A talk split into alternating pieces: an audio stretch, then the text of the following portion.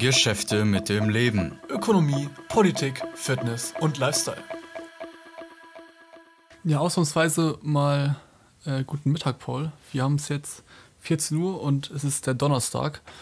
Wir nehmen den Podcast ja jetzt unter der Woche auf, weil wir beide am Wochenende, glaube ich, was zu tun haben. Wo bist du nochmal am Wochenende? Ich glaube in Berlin, oder? Ich bin am Donnerstag in Berlin, genau. Du bist ja auf einer, auf einer Saufreise da mit deinen, mit deinen Studentenkollegen, richtig? Genau, also es ist so Erstjährige heißt das Ganze. Das ist, also das äh, macht, das steht halt für den Abschluss der O-Woche oder der O-Zeit, was weiß ich, so diese Eingewöhnungszeit für die Erstis. Und da fahren wir jetzt in eine Hütte an einem nicht bekannten Ort für äh, das Wochenende. Leider ist es halt nur eine Übernachtung, also wir fahren halt Samstag los und kommen halt Sonntag so gegen Mittag, Nachmittag schon wieder zurück. Aber es wird halt ein ziemlich ehrenloser Saufabend wahrscheinlich werden. Und ich denke, äh, dass das auf jeden Fall lustig wird. Vor allem, man lernt auch mal andere kennen, das ist ja ganz gut. Ist mir auch, ist mir auch wichtig, dass ich immer so in, so in verschiedene Gruppen komme, viele neue, neue, neue Menschen kennenlerne. Dementsprechend denke ich mal, dass das ganz erfolgreich sein wird. Ja, ja ich finde, das hört sich nicht schlecht an, ehrlich gesagt. Also macht das auf jeden Fall. Ja, ich bin in Berlin, dementsprechend halt heute Donnerstag die Podcast-Folge. Ich glaube, war das nicht die letzte oder die vorletzte Podcast-Folge, haben wir auch schon mal donnerstags aufgenommen. Ähm, dementsprechend jetzt das äh, zweite Mal entweder in Folge oder innerhalb von drei Wochen. Ich weiß nicht, ob es jemandem schon aufgefallen ist. Ich habe jetzt endlich das neue Mikro. Es ist auch das Mikro, was Dommer hat. Dementsprechend sollte unsere Audioqualität eigentlich jetzt wirklich extrem, extrem geil sein. Und dazu kommt der Punkt, ich nehme gerade einfach mal die Podcast-Folge im Stehen auf.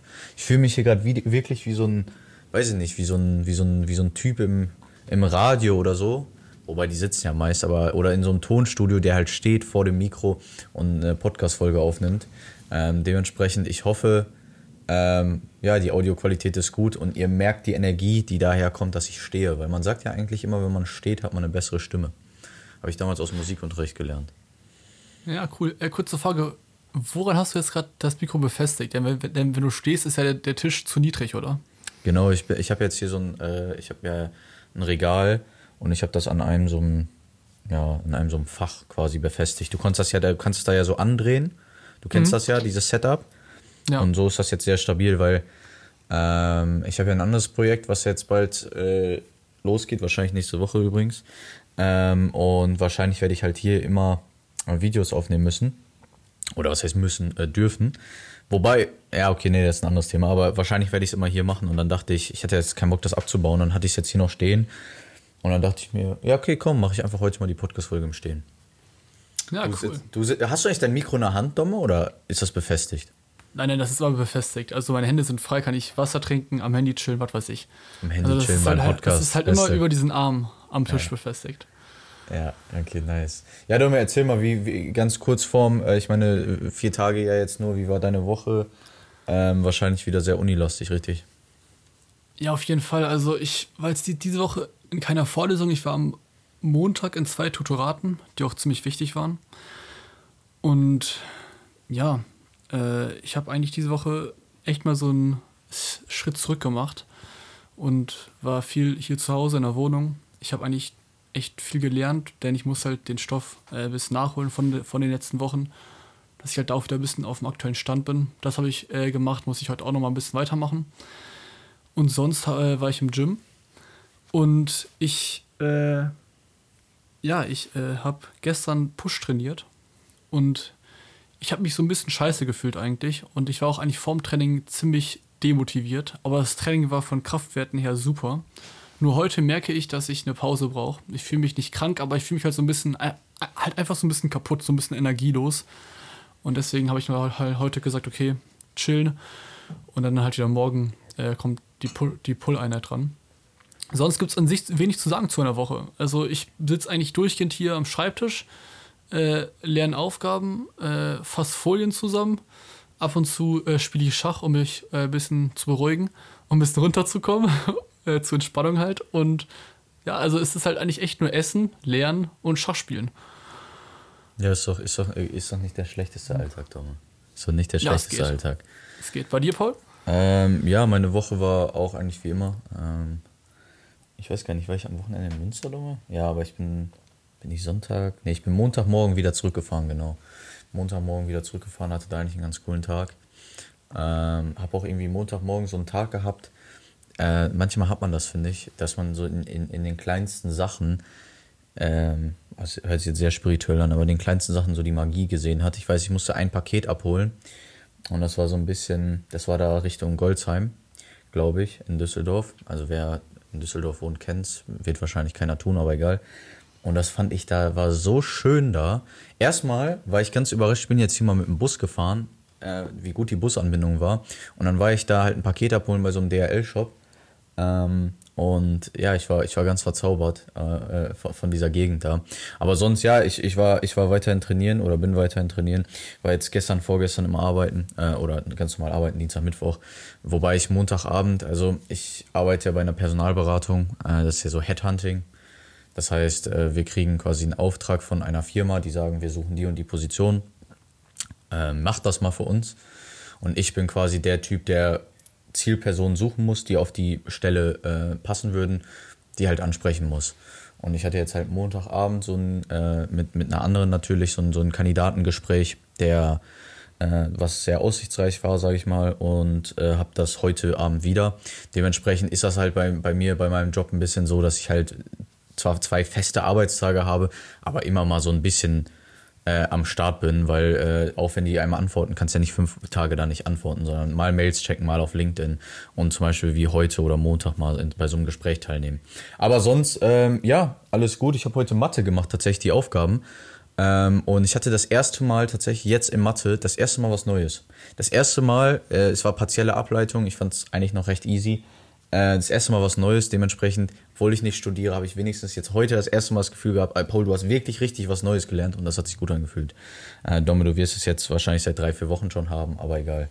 Ähm, Domme, hast du sonst noch irgendwie was zu erzählen von der Woche? Irgendwie, irgendwie irgendwas, was dir aufgefallen ist an dir selbst oder sonst was?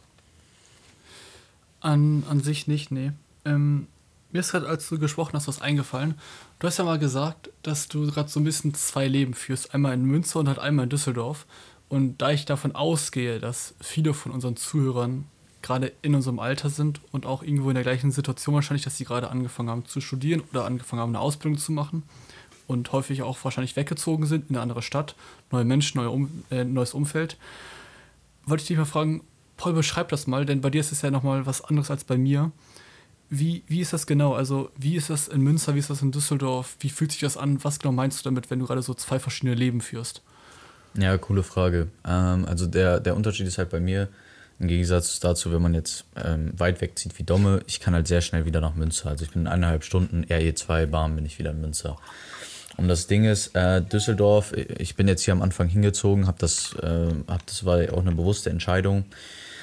Nur weil Düsseldorf als Stadt, muss ich persönlich sagen, am Anfang natürlich nicht so positiv konnotiert, weil ich bin in diese Stadt gekommen, äh, um hier zu studieren. Und wenn das mit dem Studium nicht hinhaut, dann, dann weiß ich, dann, dann äh, war das auf jeden Fall bei mir so, dass ich dann die Stadt als was Negatives so ein bisschen unterbewusst angenommen habe. Also es war halt nicht positiv konnotiert, weil äh, der Grund, warum ich in diese Stadt gekommen bin, äh, der Grund ist halt quasi weggefallen oder es ist schief gegangen oder sonst was.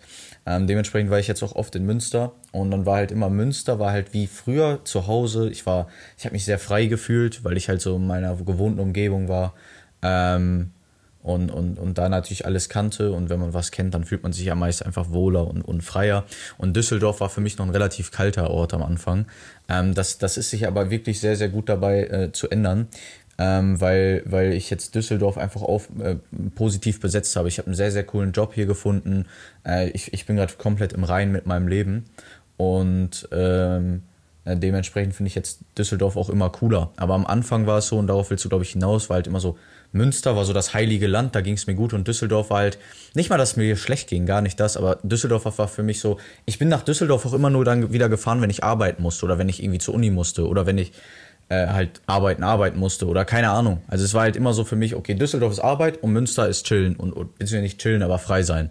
Aber das, das hat sich jetzt oder das fängt sich gerade an, wirklich sehr gut zu ändern, sodass ich wirklich jeden Tag, und das ist kein Spaß, mich immer wohler fühle in dieser Stadt, in meiner Wohnung und äh, äh, zuversichtlich in die Zukunft blicke.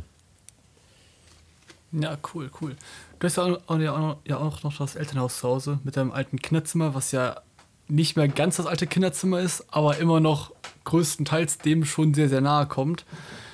Ähm, es sind halt andere Möbel, aber es ist genauso aufgebaut. Dementsprechend, genau, das ist genau. jetzt auch nicht, dass ich in Münster dann ich habe da immer noch oben meine Etage quasi. Also ganz ehrlich, ich kann mir das, ich weiß nicht, wenn ich studiere, Domme, du ähm, bist ja jetzt gerade, machst auch viel zu Hause. Ich könnte zum Beispiel auch sagen, ich arbeite, bin halt diese Woche einfach in Münster, äh, wenn ich quasi örtlich unabhängig studieren kann. Weil, weil ich kann da genauso gut studieren wie, wie quasi hier in meiner Wohnung. Ja, ja. Ja, wie, wie ist das bei dir? Ähm, du hast ja, wie schon gesagt, noch das Kinderzimmer etc. Wenn du dann in Münster bist, bist du dann auch in dem Film oder in deinem Vibe wie in Düsseldorf mit dem Arbeiten, mit der Uni, mit dem Mathe lernen oder so? Oder hast du da so eine ganz, ganz klare Grenze? Nee, nee, das nicht. Also ich bin, ich bin halt, äh, ich fühle mich halt in dem, in dem Sinne freier, dass ich das Gefühl habe, ich bin ein bisschen kreativer. Also ich habe da ja eine, meine Spaziergangsroute und ich habe diese Route seit, oh, ich weiß jetzt, also ich weiß wirklich nicht, ich schätze seit dreieinhalb Jahren, also ich schätze so seit Anfang 2019 laufe ich die immer. Und äh, diese Spaziergangroute ist für mich ähm, die steht für sich selbst reflektieren äh, und, und, und, und, und Visionen so ein bisschen schieben.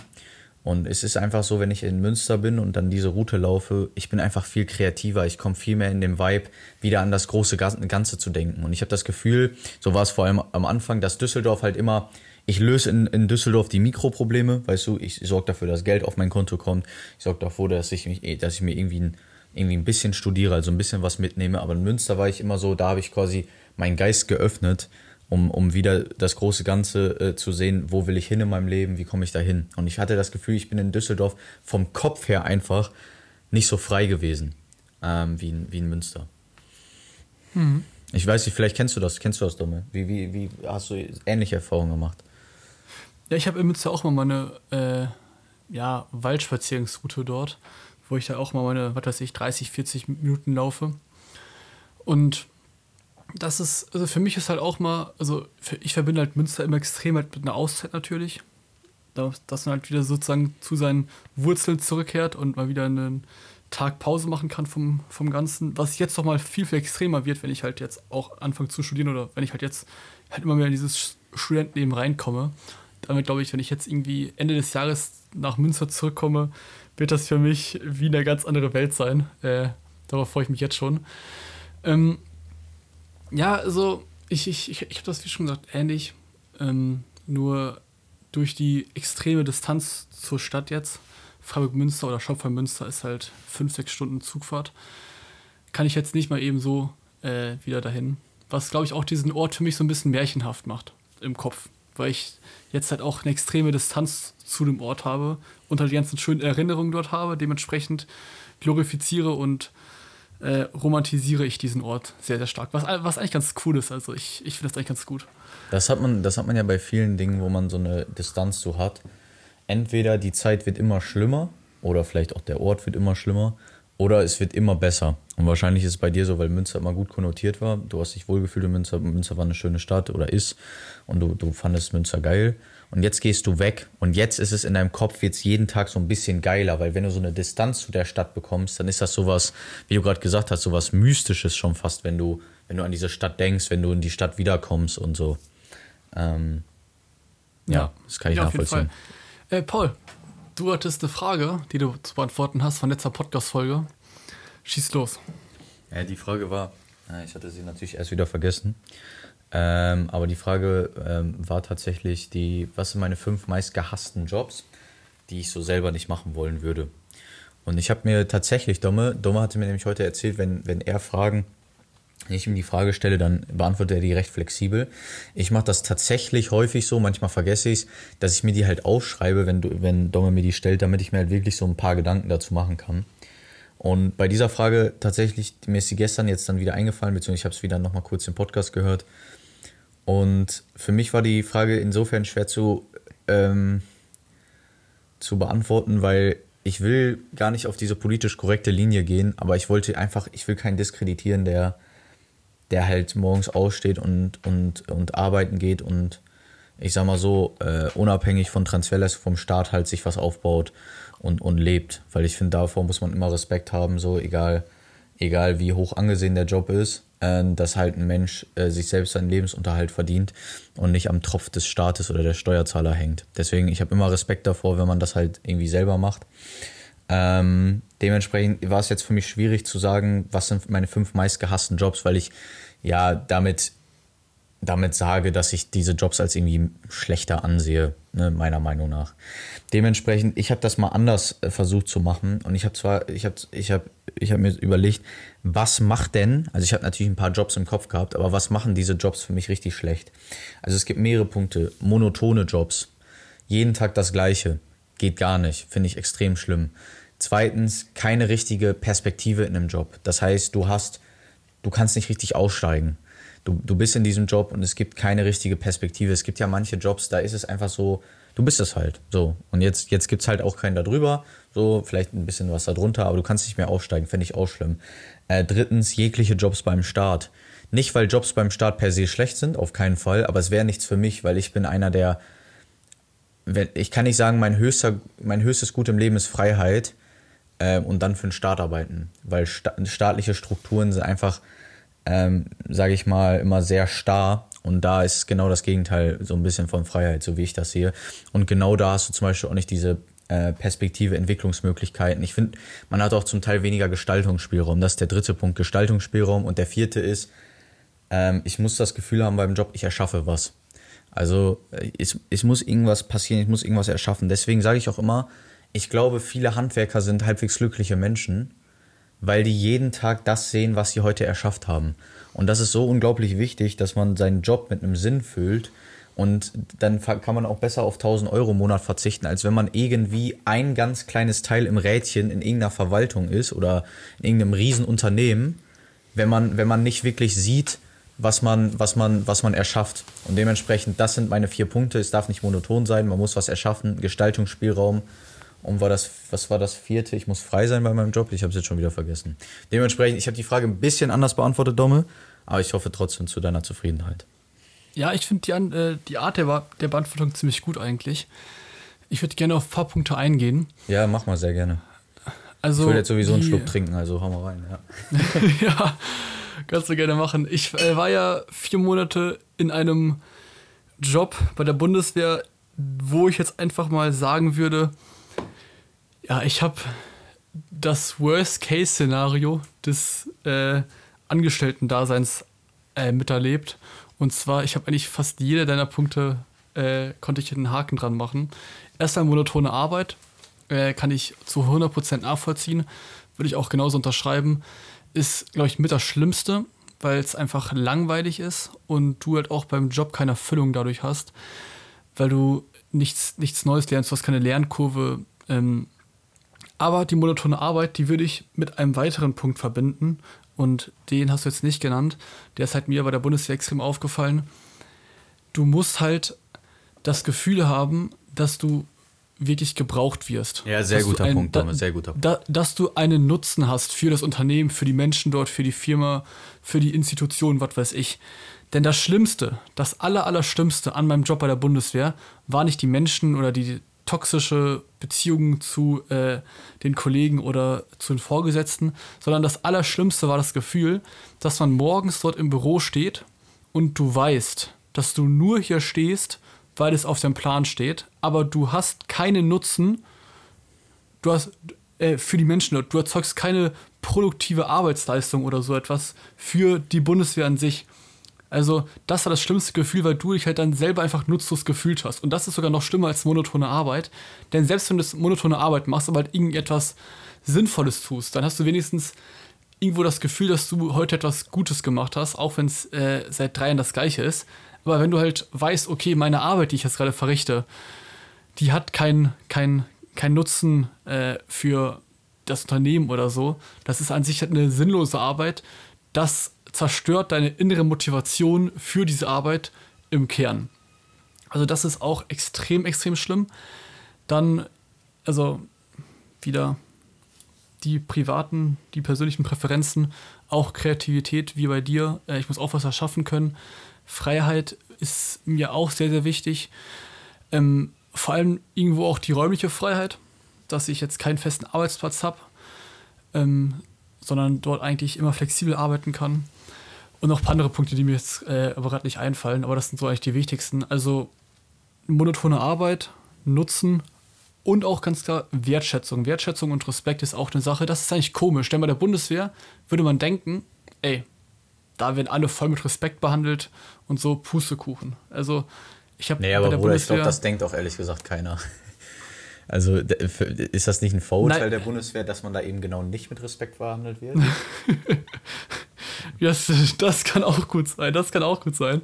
Also ich denke oder ich habe gedacht, dass die Bundeswehr ein Arbeitgeber ist, wo Respekt an oberster Stelle steht. Und das ist halt genau das Gegenteil. Also ja, man hat halt so einen Grundrespekt zwischen den Kollegen, aber ich habe noch nie etwas erlebt, wo so viel gelästert wird hinter dem Rücken und wo Menschen auch einfach gemobbt werden. Also es war wirklich strukturiertes, hartes Mobbing. Nicht nur jetzt in Kam bei der Zeit, sondern auch schon, schon während der Grundausbildung. Das war auch schon so. Und das hätte ich echt nicht erwartet. Also das ist echt krass. Ähm, also respektvolles Arbeitsumfeld, ein gutes, ein gutes Miteinander sind auch ganz, ganz wichtig und wirklich viel zu häufig wird das nicht beachtet. Ja, naja. okay, also zwischen den Kollegen meinst du wahrscheinlich, ne? Das genau, ja. Ja, okay, das kann sein.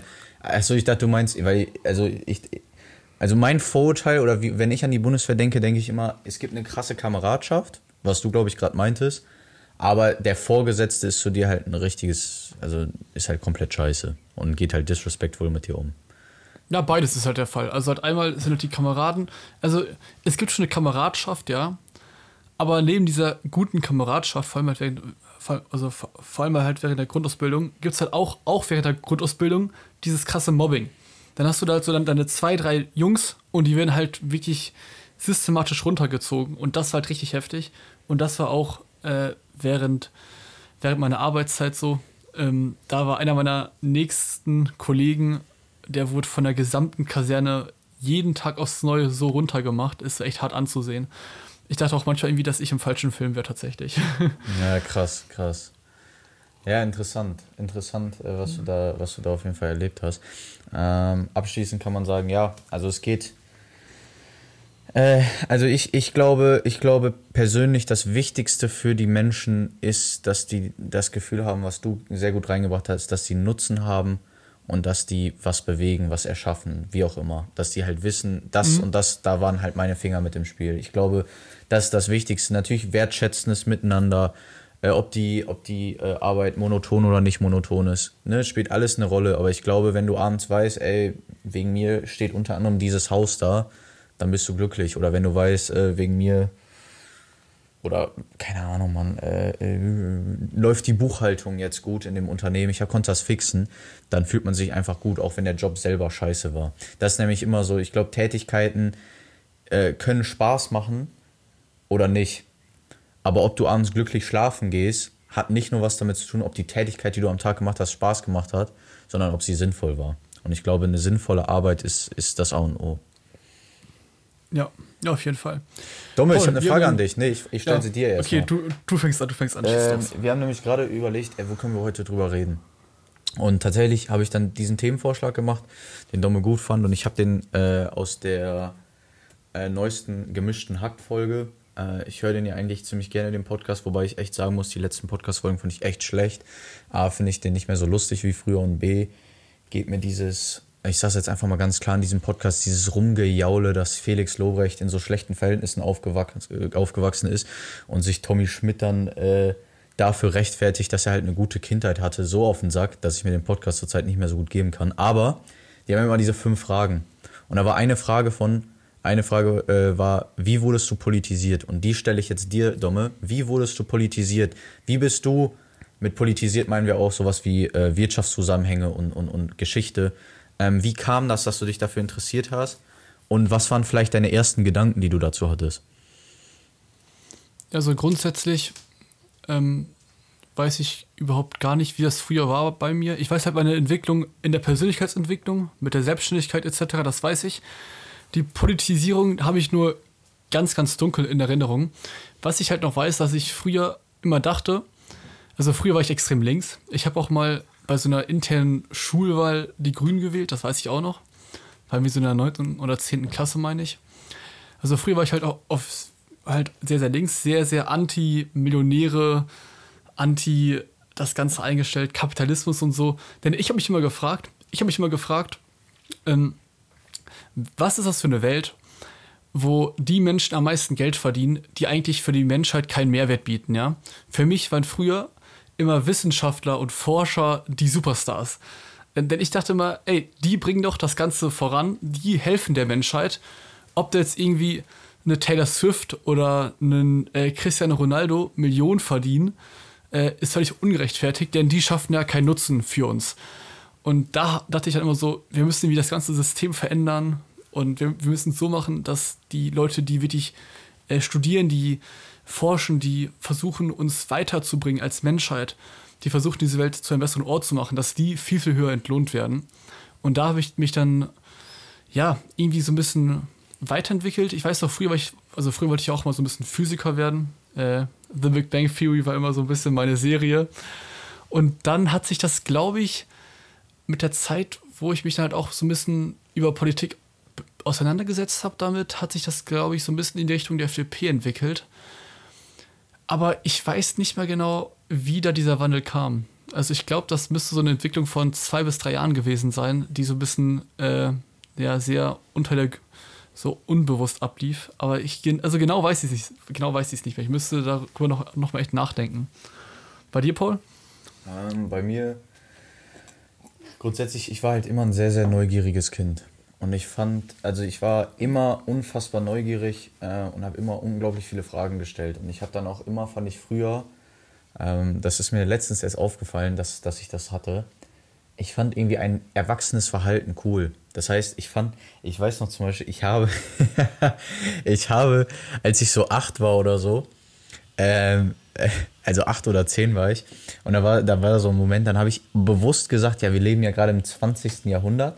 Und dann meinten so andere, nein, nein, wir sind im 21. Meine ich so, ach, so weit sind wir schon.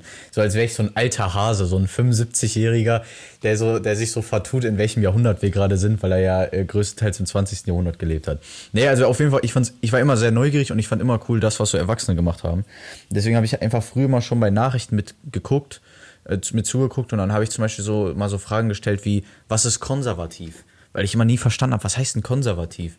Und ich habe halt immer unglaublich viele Fragen gestellt und dann unglaublich oft mit, mitgeguckt und ich habe dann so Fragen gestellt, ja, und die Grünen und was wählt ihr so? Also zu meinen Eltern größtenteils und wofür steht die Linke und dies und das? Also ich habe einfach immer unglaublich viele Sachen gefragt.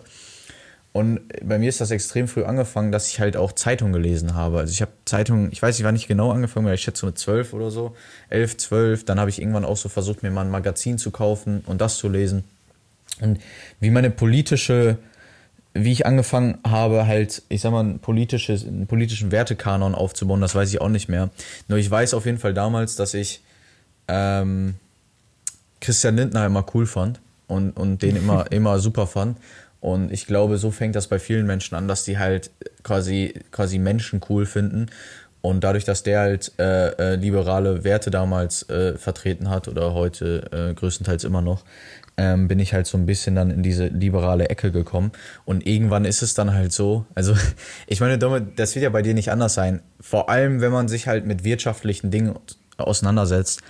Meiner Meinung nach sprechen ja die Daten eine klare Sprache, ähm, ähm, was, was quasi politisch zu tun ist, um, um für Wohlstand für die breite Masse der Bevölkerung zu sorgen. Also es gibt, es gibt halt für viele, für die meisten linken Thesen äh, keine, keine Datenlage, die die unterstützen. Das heißt, spätestens ab dem Zeitpunkt, wo ich mich auch angefangen habe, mit, mit diesen ganzen wirtschaftlichen Dingen zu, zu beschäftigen, ähm, ja, bin ich halt immer mehr in eine, eine, eine, liberale, in eine liberale Ecke gekommen, sowohl wirtschaftsliberal äh, oder, oder ich sag mal so äh, ordoliberal, als auch irgendwie vom, vom normalen, also ich meine, ich bin ja auch ein liberaler Mensch, gesellschaftlich betrachtet. Aber so ist das ungefähr bei mir entstanden. Ja, ähm, also, ja, äh, ich will noch kurz was dazu sagen. Ich habe auch mal früher Zeitung gelesen. Ich weiß noch, dass ich mal früher mit meinem Vater am Frühstückstisch saß und dann immer den WN-Teil außer der Welt gelesen habe, wo immer so die neuesten Nachrichten äh, ja, außer der Welt drin standen, obviously. Und da habe ich halt auch mal so ein bisschen mich gebildet, immer irgendwie die Titelseite angeguckt, auch mal so in den Wirtschaftsbereich reingeschaut. Und ich glaube, und da fängt es jetzt, so, jetzt glaube ich, an, ich habe äh, ich hatte in der Schule ähm, Sozialwissenschaften. So wie war das? Und ich glaube, dort habe ich so richtig angefangen, mich mit mich für Wirtschaft zu beschäftigen. Denn davor habe ich halt auch schon extrem viele Bücher gelesen, aber halt immer über Persönlichkeitsentwicklung, immer über Erfolg, immer über Psychologie und sowas. Und ich denke, mit dem Eintritt in die FDP äh, und dem äh, Fach so wie in der Schule hat sich das so ein bisschen entwickelt. Ähm, und ich war halt schon grundsätzlich immer sehr liberal und sehr offen und freiheitsliebend eingestellt. Dementsprechend war ich auch eigentlich für alle Meinungen immer sehr ready und war nicht irgendwie direkt schon von Anfang an voreingenommen. Und dann habe ich mich, glaube ich, wirklich mit Sovi so ein bisschen in das ganze Thema verliebt. Vor allem hatte ich halt, hatte ich dann auch mit Sovi das erste Mal ein Fach, wo ich wirklich der Beste drin war. Also ich war in der Schule einfach der Beste im Fach Sovi. Ich habe immer aufgezeigt, ich konnte alles weg äh, und sowas. Und da war dann halt so, halt so ein bisschen mein Element, was ich da gefunden habe. Und dann fing es halt an. Und mit dem Beitritt in die FDP ging es dann halt noch weiter, dass man dann halt sich so ein bisschen mit äh, den politischen Entscheidungen äh, befasst hat, wie die Politik agiert, etc. Und ich glaube, das war halt dann so ein, so ein Spiel aus diesen zwei, zwei Punkten bei mir. Ja, ich glaube aber bei dir auch mit der FDP, also glaube ich, ist es doch auch so mit dem Eintritt. Also ich meine, ich war eigentlich sehr früh schon, dass ich irgendwie äh, auch schon den Gedanken hatte, dass ich in die FDP möglicherweise gehe. Also ich bin eigentlich, ich weiß nicht, wie gesagt, wann, bestimmt seit, seit ich 14 bin oder so, sage ich so, ja, die FDP scheint meine politische Heimat zu sein. Aber bei dir ist das, ist das auch ein bisschen deswegen gekommen, weil ich halt also war, als auch dein anderer äh, guter Kollege oder unser guter Kollege, der war ja auch immer äh, ja, liberal eingestellt oder äh, FDP nah, dass, dass du halt auch so ein bisschen bisschen, bisschen in diese FDP-Schiene gekommen bist, weil du sagst, ich fand, das kam gerade so ein bisschen rüber, dass du meinst, durch den Sovi-LK und durch den Eintritt in die FDP hast du dich damit beschäftigt. Aber eigentlich ist doch, du hast dich damit beschäftigt und deswegen bist du in die FDP gegangen. Also ja, ja, ja, ja. Ähm, auf jeden Fall, das hat es halt nur wahrscheinlich extrem bestärkt. Und ich weiß auch noch, dass ich in die, also ich weiß, als du mir erzählt hast, yo, ich will so in die FDP eintreten und am Anfang, so die ersten Wochen, dachte ich mir so, ja, Paul geht dann halt so in die FDP. Und dann irgendwann dat, und, und dann habe ich mir halt irgendwann so gedacht, ey Dominik, geh doch einfach auch in die FDP. Und dann bin ich halt auch dem Ganzen beigetreten, zusammen dann mit dir. Ähm, aber ich weiß auch, die ursprüngliche Idee, die kam auf jeden Fall von dir. Ähm, ja, so, so in etwa. Ja, nee, aber so, so, so äh, ist ja cool. Und Domme, wie, wie ging das dann bei dir weiter? Also du hast dich dann irgendwann damit beschäftigt, aber ähm, wie, also wie meinst du, hast du dir deine politische Meinung aufgebaut, die du jetzt gerade hast? Weil irgendwie, man hat ja jetzt schon, finde ich, also ich zumindest so ein relativ starres Wertegerüst, dass man natürlich offen ist für neue Meinungen, aber man geht ja, also ich sag mal so, ich gehe an Probleme schon mit einem liberalen Mindset ran. So, weißt du, und und, und, und Linke gehen vielleicht mehr mit einem kollektivistischen Mindset daran oder sonst was. Weißt du, du, du gehst ja mit einem Mindset an Probleme oder an Fragestellungen jetzt ran. Ja. Und wann ist das bei dir gekommen, dass du dir halt so einen Wertekanon aufgebaut hast, dass du so ein grundsätzlich sehr liberales Mindset hattest? Ja, gut, äh, das zum liberalen Mindset, das ist, glaube ich, ähm, bei mir unausweichlich gewesen. Denn ich weiß noch, mein, mein, mein erstes großes Buch, Richard Dad, das geht genau über das Thema, dass man sich halt eine finanzielle Freiheit aufbaut, dass man halt ein selbstbestimmtes Leben führt.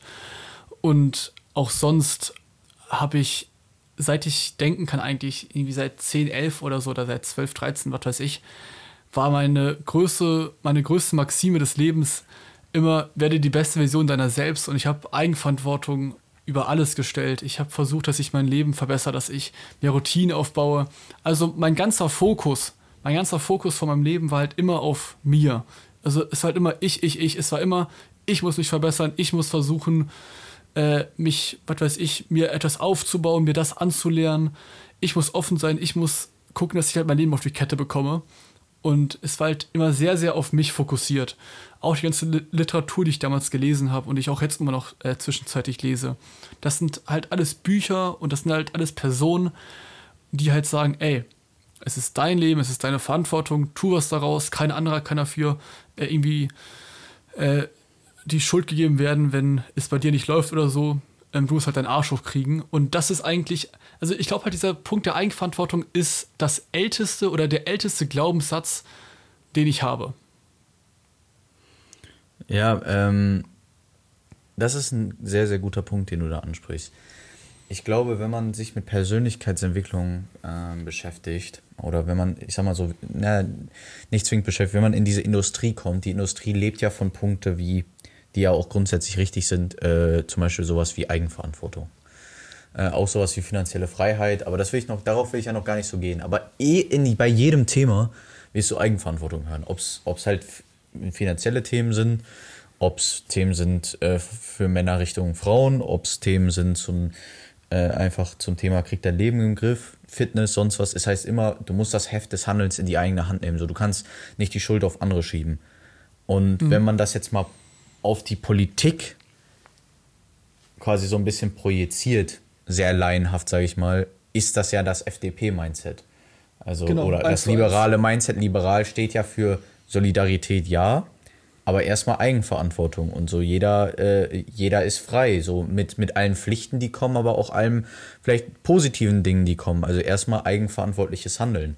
Und ich glaube, wenn man in dieser Persönlichkeitsentwicklung, so wie wir, halt dieses Mindset sehr verinnerlicht hat, okay, wenn man Probleme hat, erstmal eigenverantwortlich lösen und nicht immer die Schuld bei anderen suchen, dann fällt dann ist man wahrscheinlich zwangsläufig in der Politik, sympathisiert man dann eher mit einer liberalen Partei, die halt das auch auf politischer Ebene lebt und, und nicht halt irgendwie, äh, ja, äh, Neiddebatten fühlt äh, äh oder, oder irgendwie, irgendwie, keine Ahnung, äh, jemand aufgrund von Gruppenzugehörigkeiten oder sonst was ähm, diffamiert oder sonst, keine Ahnung.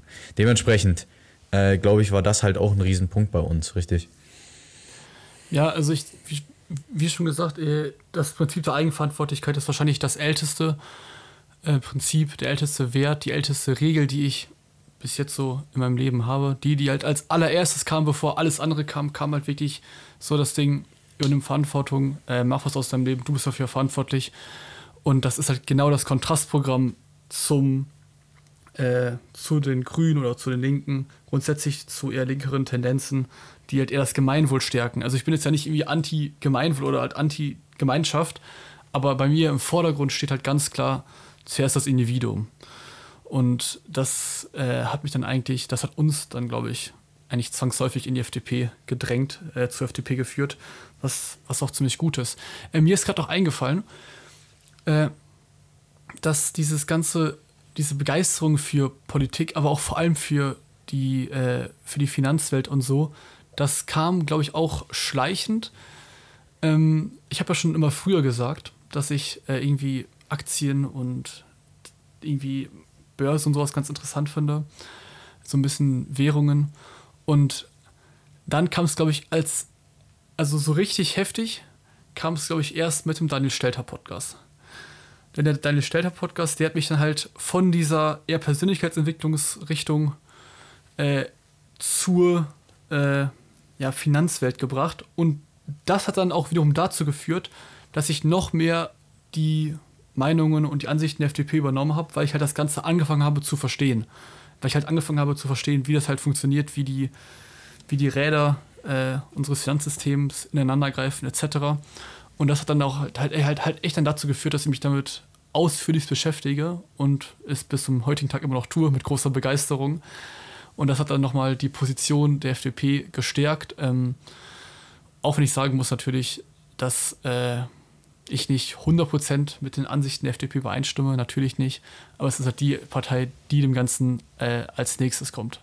Ja, also ich will das gar nicht so auf die FDP beziehen. Äh, die FDP, ich habe das schon mal gesagt, ich habe keine emotionale Bindung zu der Partei, sondern ich will halt lieber meine liberalen Werte vertreten haben und das sehe ich da bei denen am ehesten. Natürlich überstimmt man nicht mit allem überein, aber ich also vor allem, wenn man, glaube ich, ökonomisch interessiert ist und, und da nicht emotional dran geht, dann, wie gesagt, ich habe es gerade schon gesagt, jegliche Datenlagen äh, ähm, und, und auch der Geschichte und auch einfach der, wenn man da rational an Dinge rangeht, an, an wirtschaftliche Prozesse, sieht man halt oft, dass freie Märkte ähm, mit einer gewissen staatlichen Kontrolle, so ist nicht, ne, auch mit einer gewissen sozialen Absicherung, halt einfach mit Abstand am erfolgreichsten sind. Deswegen sieht man halt auch oft, ähm, ja, werden dann linke Thesen immer emotional begründet, aber weniger rational. Aber das ist das, ist das eine Thema. Ich will jetzt, wir wollen jetzt kein Bashing betreiben.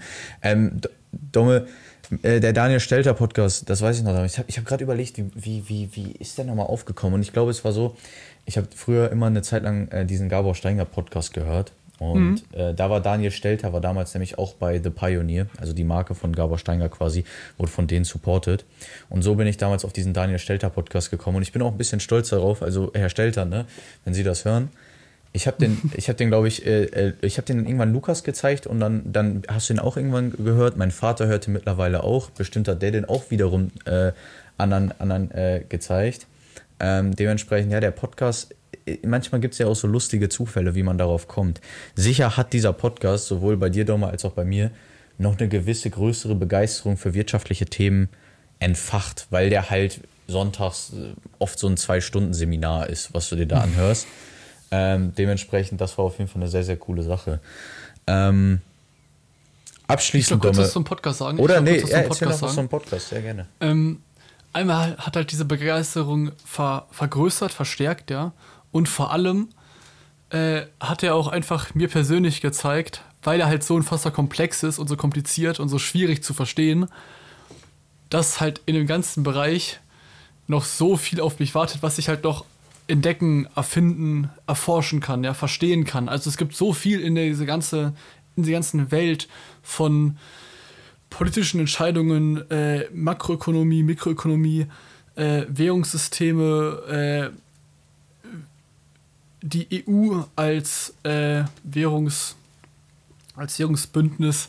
Und da gibt es auch so viele Dinge, die ich halt noch nicht weiß. Und eigentlich habe ich halt durch das Hören vom Podcast wirklich diese extreme Faszination dafür entdeckt, weil ich erst verstanden habe, wie viel ich noch nicht weiß und dass ich noch so viel dort aufzuholen habe. Denn es ist komisch, bei dem Thema ist es bei mir halt echt so, je mehr ich darüber lese, desto weniger verstehe ich oder desto, desto mehr Fragen kommen auf und das ist eigentlich geil.